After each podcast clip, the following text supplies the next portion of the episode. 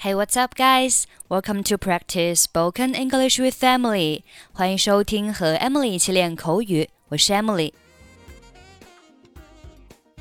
下班后想要和朋友去几个酒吧逛逛，咱们今晚去逛几个酒吧吧。Let's hit a few bars tonight. Hit, H-I-T，在口语当中的使用非常广。 比如说，这里 hit a few bars 就是去逛几个酒吧。再比如说，hit the books 看书，hit the sack 睡觉，hit a shower 洗澡。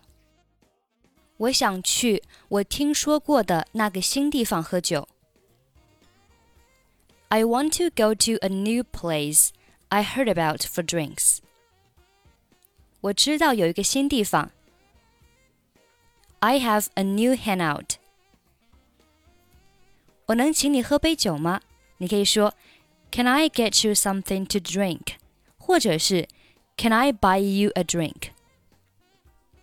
这一轮我来请，最后一轮算你的。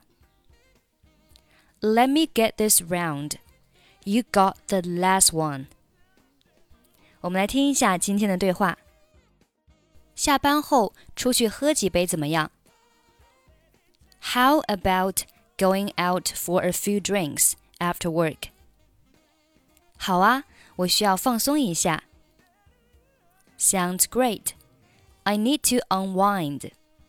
这里的 unwind 表示放松，相当于 relax。How about going out for a few drinks after work? Sounds great. I need to unwind.